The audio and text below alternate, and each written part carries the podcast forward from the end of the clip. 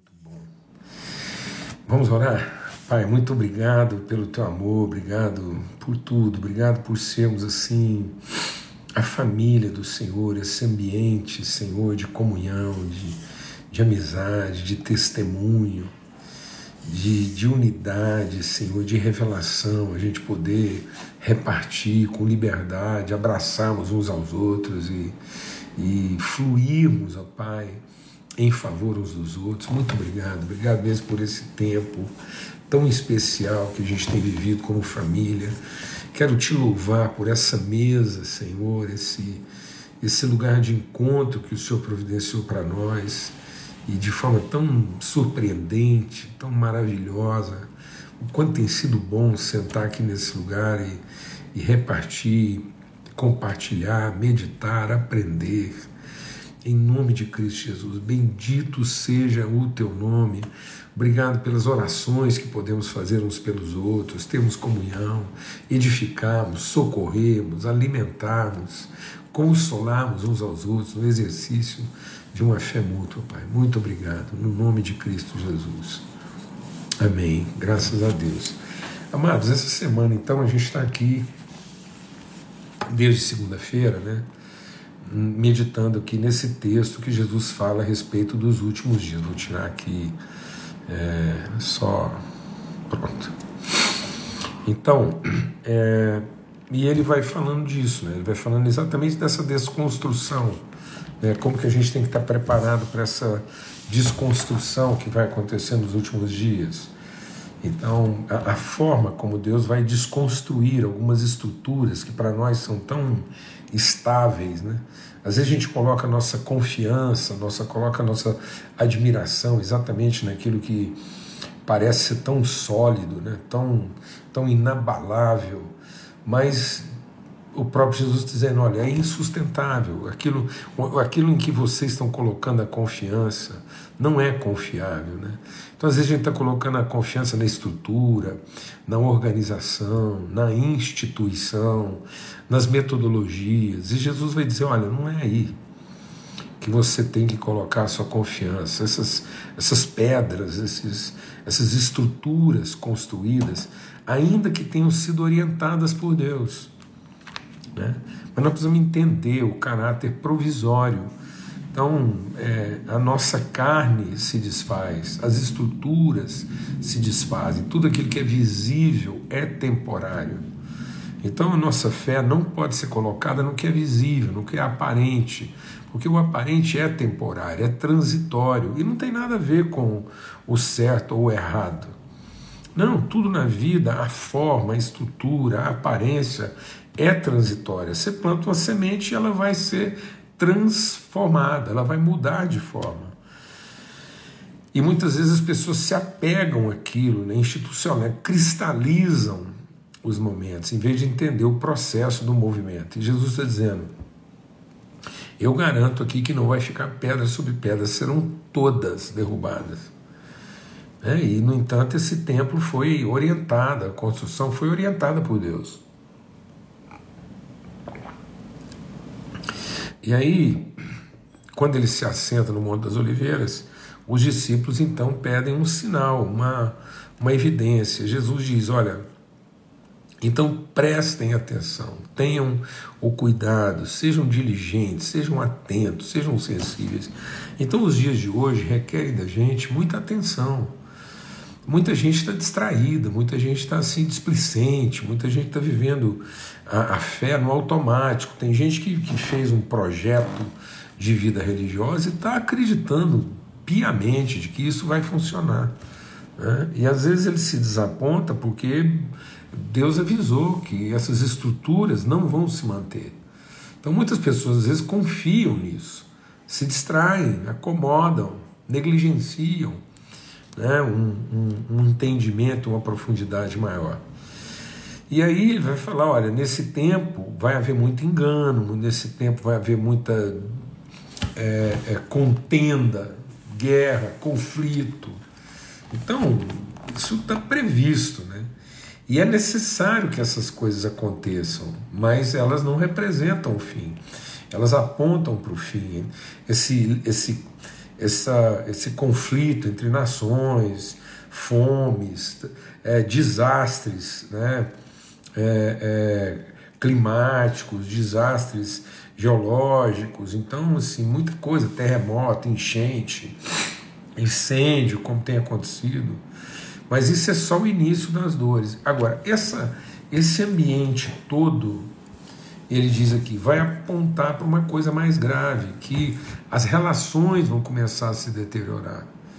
Por conta dessa, desse perigo que ronda, esse perigo iminente, que ronda a vida de todo mundo, as pessoas vão começar a ficar cada vez mais inseguras e cada vez mais focadas em defender a si próprias. Com isso, né, vai haver muita perseguição, vai haver muita condenação, vai haver muita crise relacional. Ele está dizendo é, muita gente vai trair e por se multiplicar esse esse senso de direito à vida, esse sentimento de autoproteção, os, o amor se esfriará de quase todos os corações. Então, é, é, é, eu tive um desejo muito forte mesmo, assim, da parte de Deus, de estar compartilhando isso com os irmãos. É, por quê? Porque uma que é uma advertência de Jesus, né? ele está dizendo aí que esse é o cenário dos últimos dias. E outra, que isso aponta para uma coisa que às vezes podem, por isso que ele diz, vai haver muito engano, vai haver muita decepção, então muita gente se deixando enganar, com isso ela vai ficar desapontada, com isso ela vai ficar magoada, ressentida. Então, nesse cenário, o amor vai se esfriar do coração. Agora presta atenção no que Jesus está falando. O tanto que isso é grave. Não é que as pessoas, é, é, o amor, é, ele vai deixar de existir. Não existe isso. Ele vai se apagar, ele vai ser sufocado, ele vai ser abafado. E a grande advertência é o seguinte: é que ele vai ser abafado no coração de quem? De quem ama. A exortação de Deus à igreja de Éfeso é exatamente essa. Você lembra que lá na igreja de Éfeso era uma igreja que fazia tudo certo. Se você for olhar lá, o, o que, que foi a queda da igreja de Éfeso? Então a gente vai aqui em Apocalipse, vamos aproveitar e vamos ler, porque isso é, é extremamente relevante. Então, a gente tem aqui no início das cartas a igreja de Éfeso. Diz o que? Conheço as tuas obras, conheço o seu trabalho árduo, sua perseverança, sei que você não pode tolerar homens maus, que pôs à prova os que se dizem ser apóstolos, mas não são, e descobriu que eles eram impostores. Você tem perseverado, suportado sofrimento por causa do meu nome e não tem desfalecido. Ora, quando a gente lê essa declaração de Deus, né, de Cristo à igreja de Éfeso, a hora que você vai lendo, você fala assim: bom, mas o que mais que ele quer? O que mais que Deus quer de uma igreja dessa? Que aparentemente é uma igreja ideal. Ele conhece as obras, que é uma igreja que trabalha de maneira árdua, que é perseverante, que é diligente no sentido de saber quem, quem é falso ou verdadeiro profeta, e é capaz de descobrir as doutrinas enganosas. Então, uma igreja assim, é, é, com, uma, com uma estrutura de, de, de funcionamento, de vigilância, de ensinamento assim, primorosa. E ele diz o quê? Ainda assim você tem perseverado e suportado sofrimento por causa do meu nome, mas eu tenho contra ti uma coisa: que você deixou o amor. Então, amados, existe aqui uma exortação muito grave na nossa vida. É que às vezes a gente pensa que o que mais nos afasta do amor é, é o erro, né? é, o, é, o, é o, é o pecado. Não, o que de fato nos afasta do amor é você se achar a pessoa mais certa do mundo e que porque você está fazendo a coisa certa, porque você é uma pessoa bem intencionada, porque você é, é, é, é, é uma pessoa esforçada no seu trabalho, dedicada, esmerada, uma pessoa disciplinada, isso é suficiente. E Paulo diz, amado, ele fala de uma coisa que ela não é uma hipótese, ela é uma possibilidade. Ele está dizendo lá, a pregação, o ensino, você pode ser uma pessoa que, que tem uma teologia rebuscada, você pode ser um erudito do ensino, você pode ser um filantropo, você pode fazer bem para muita gente, você pode ser uma pessoa muito carismática, que tem poder, que opera milagres, sinais, prodígios. E, no entanto, nada disso aproveitar, porque não há amor no coração, o amor se esfriou. Pedro fala disso, ele fala assim: olha, nós temos que acrescentar, desenvolver, evoluir da fé para os afetos, caso contrário, nós vamos nos tornar infrutíferos, vamos nos tornar míopes, pessoas que enxergam, mas não veem. Então Jesus está dizendo que esse é o cenário. E a gente percebe que às vezes nós estamos tratando a coisa é, é, é, de maneira equivocada. Porque nós estamos preocupados com o erro, em corrigir o erro, descobrir quem está errado e, e, criar estruturas que, que estruturas que, que é, diminuam né, a possibilidade do erro. Então nós queremos aumentar nosso percentual de acerto. Então, qual é a metodologia, qual é a estrutura, qual é a forma, qual é o rito, qual é a liturgia, o que, que nós temos que fazer para a gente ter certeza que nós estamos fazendo a coisa certa. E de acordo com o que está falando aqui, esse não é de fato o nosso maior desafio. Nosso maior desafio são nossas motivações, é o nosso coração, são nossos afetos.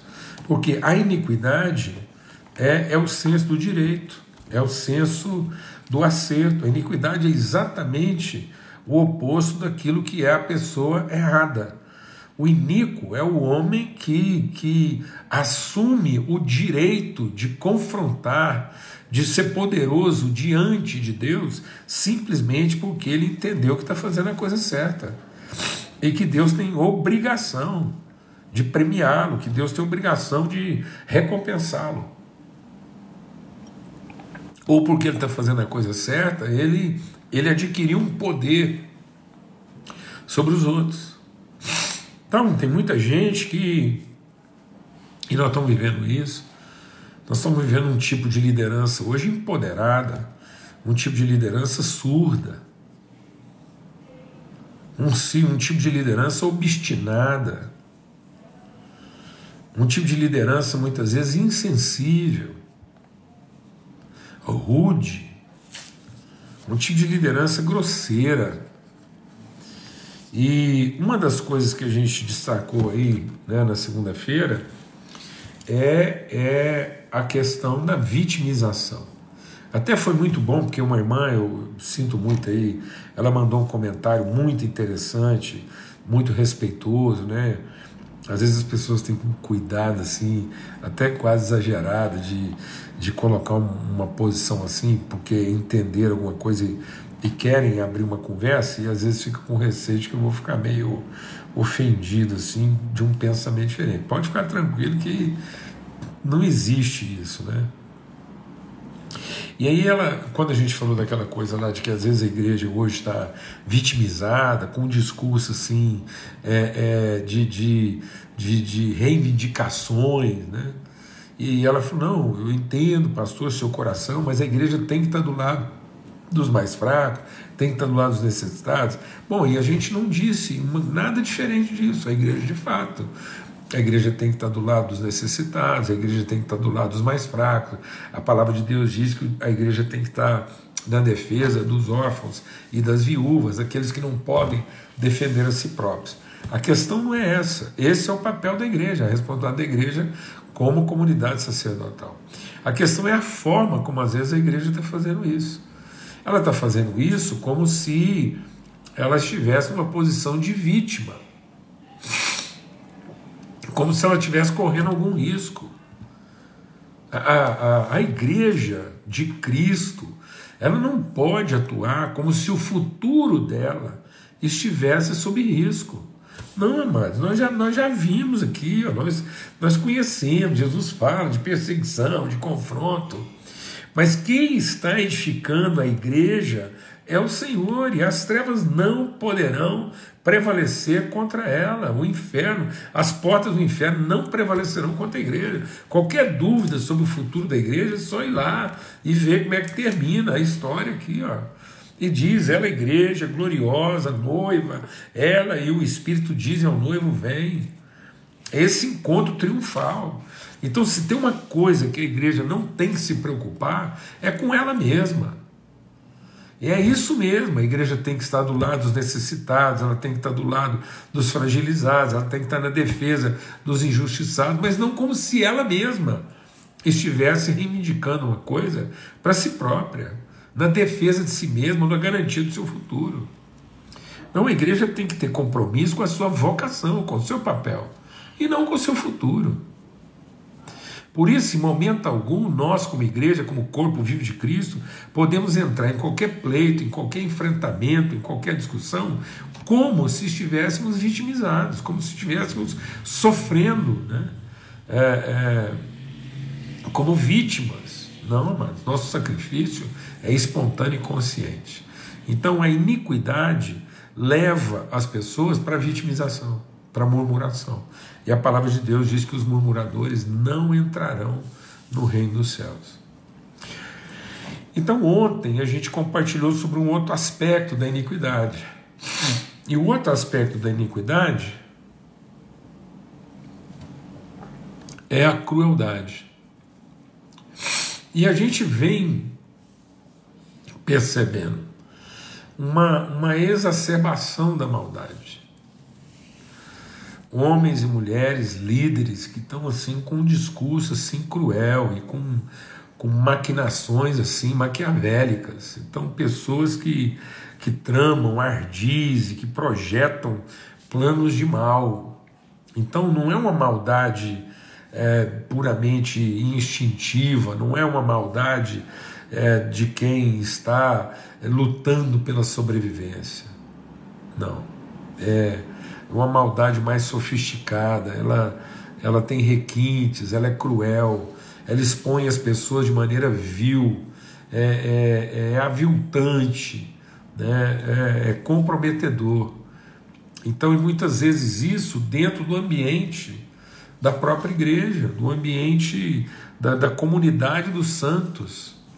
E a gente falou da questão do Davi, falou da questão do Caim, que tramaram ardis, que foram para a cama elaborando planos de como Davi foi se deitar, maquinando uma forma de dar cabo de alguém que era totalmente fiel a ele e ao povo.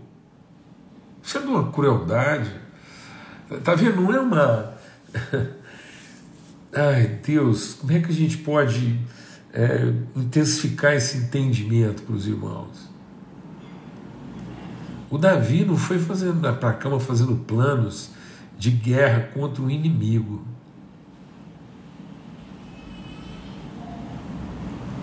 Você está entendendo isso? O que, que a iniquidade faz? A iniquidade, ela, ela leva a pessoa a fazer planos de mal contra seus amigos. Isso é cruel. Uma coisa são as inimizades da natureza, que já é o mal, já é a consequência do pecado. Uma coisa é a inimizade entre a ovelha e o lobo. Por mais que o lobo precisa da ovelha para sobreviver. É, mas isso é, é conjuntural, isso é, é circunstancial, isso é da própria queda. Outra coisa é um homem de Deus se deitar à noite pensando em como usar a amizade e a fidelidade do outro contra ele mesmo. Você entendeu isso, irmão? O Davi usou a fidelidade, a honra, e a amizade do Urias contra ele mesmo. Isso é muito cruel. Colocou pessoas umas contra as outras, usando da fidelidade delas. E a gente percebe coisas desse tipo acontecendo hoje em dia. Pessoas induzindo umas às outras ao erro, induzindo umas às outras à morte, ao fracasso ministerial, apelando para a fidelidade delas. Pessoas às vezes que são mandadas para um campo missionário, pessoas às vezes que são colocadas numa circunstância de trabalho, de liderança, e, e as pessoas ali sabendo que aquilo é para derrubar, não é para promover. Então, assim.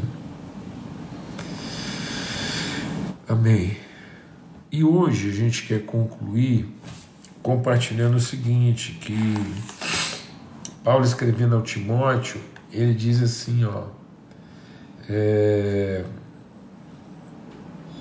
2 Timóteo, capítulo 1, verso 7: Deus não nos deu espírito de covardia, mas de autoridade, de amor e de equilíbrio. Deus nos deu espírito de ousadia, de amor e de equilíbrio.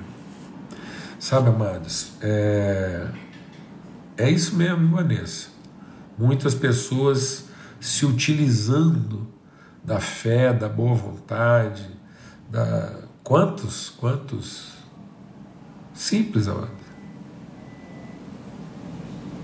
Vamos tocar num assunto aqui assim da maior crueldade, líderes abusando, violentando suas ovelhas. E depois ainda alegando que foram seduzidos.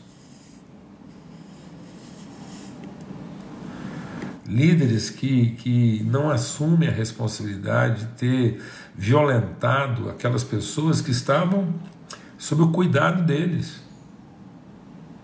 Isso é o que, amado? Muita gente fala que isso é lascivo. Isso não é lascivo, isso é iniquidade. Líderes que abusam das suas ovelhas, moralmente, sexualmente, espiritualmente, eles não têm problema de, de lascívia, não. Isso não é isso não é fornicação. Isso é crise de poder. Crise de poder. Isso é iniquidade. Gente que faz isso é porque se sente no direito. Um abusador da posição de sacerdócio, ele abusa porque ele entende que deu tanto para Deus, fez tanto para Deus e está tão perto de ser igual a Deus que ele tem o direito. Tem o direito. E depois essas pessoas, elas não são preocupadas em, em restaurar a vida das suas vítimas, não.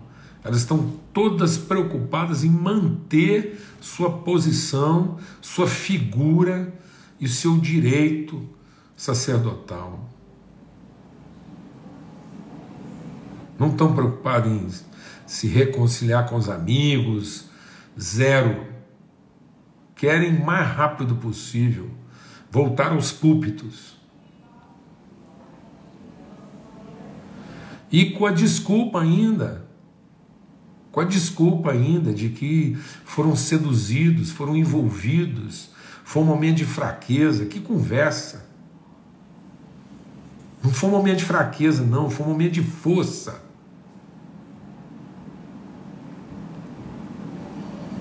Um homem ou mulher de Deus que abusam, exploram o que? Exploram a fé, exploram a submissão,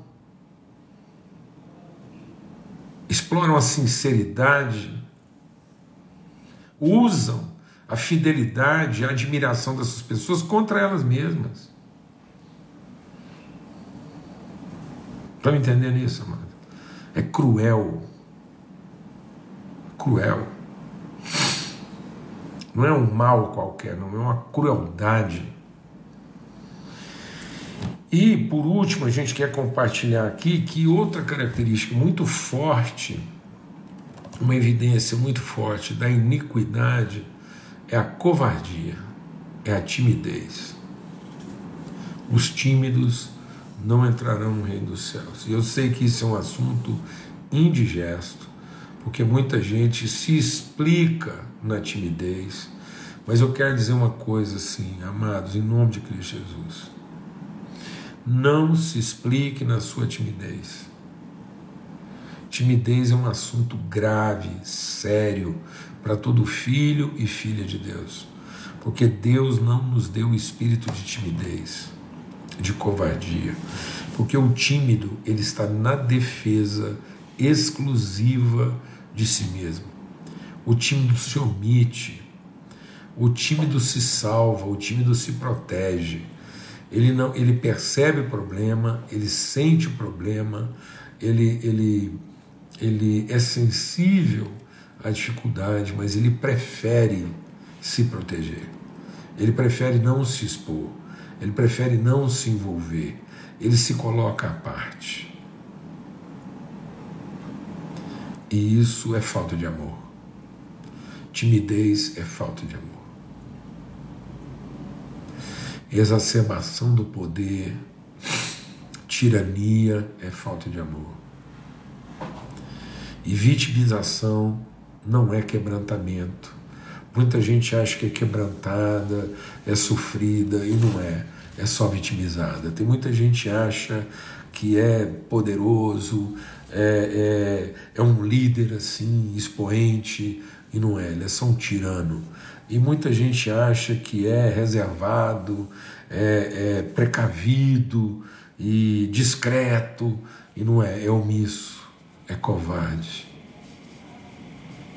Porque no meio disso tudo está a iniquidade o direito de salvar a si próprio, o direito de se preservar, o direito de fazer sua própria vontade, o direito de se garantir, o direito de fazer com que as coisas sejam do jeito que a gente quer que elas sejam.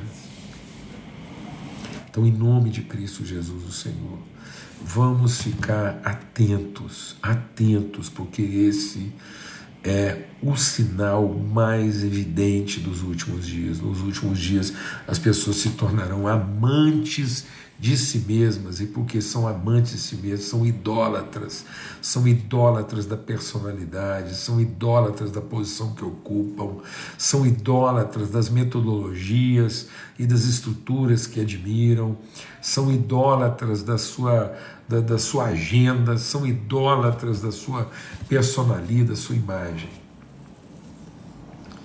Essa idolatria a gente tem que fugir da idolatria, ter um coração quebrantado, humilde, em nome de Cristo Jesus, o Senhor. Não colocar confiança em nós mesmos e nem reivindicar para nós mesmos os direitos que nós seguramente não temos. Amém. Em nome de Cristo Jesus, o Senhor. Pelo sangue do Cordeiro, mais uma semana abençoada aí. Quando a gente compartilha essas coisas, não é para trazer peso, não é para ninguém ficar deprê com essa palavra, pelo contrário, é para a gente meditar nessas coisas e ser livre. Livre, amado. Livre. Amém? Livre da timidez, livre da crueldade, livre da vitimização, uma pessoa leve, uma pessoa entregue, uma pessoa despojada, uma pessoa fluida, uma pessoa bem resolvida, em nome de Cristo Jesus, o Senhor. Privilégio estar com vocês, uma alegria. Rompemos uma semana seguramente desafiadora, mas rompemos. E se Deus quiser, domingo que vem a gente está começando mais uma semana, às 8 horas da manhã, lá né, no, nosso, no nosso encontro de princípios, porque uma semana de primeira não começa na segunda, tá bom? Obrigado de coração, porque vocês aguardaram aí hoje um tempo maior para a gente poder estar tá sentado nessa mesa, tempo de alegria e gratidão. Então, olha, é, cuidado, porque algumas coisas que às vezes podem parecer que a gente é quebrantado, é humilde, na verdade são formas dissimuladas da gente esconder a nossa iniquidade. Tá bom? Tempo de liberdade, tempo de cura, tempo de transformação, de ousadia, de disposição na vida de todo mundo, tá bom? Forte abraço, fica na paz. Beijão, meu amigo meu mais paciente e longânimo amigo. Como esse homem é longânimo comigo. Se você souber onde é que eu estava hoje, a hora que você ligou, velho, você nem acredita. Estava agarrado lá no serviço difícil. Mas estamos aí, tá bom? Um forte abraço para todo mundo. Estou quase espirrando aqui, vou desligar antes que eu espirro.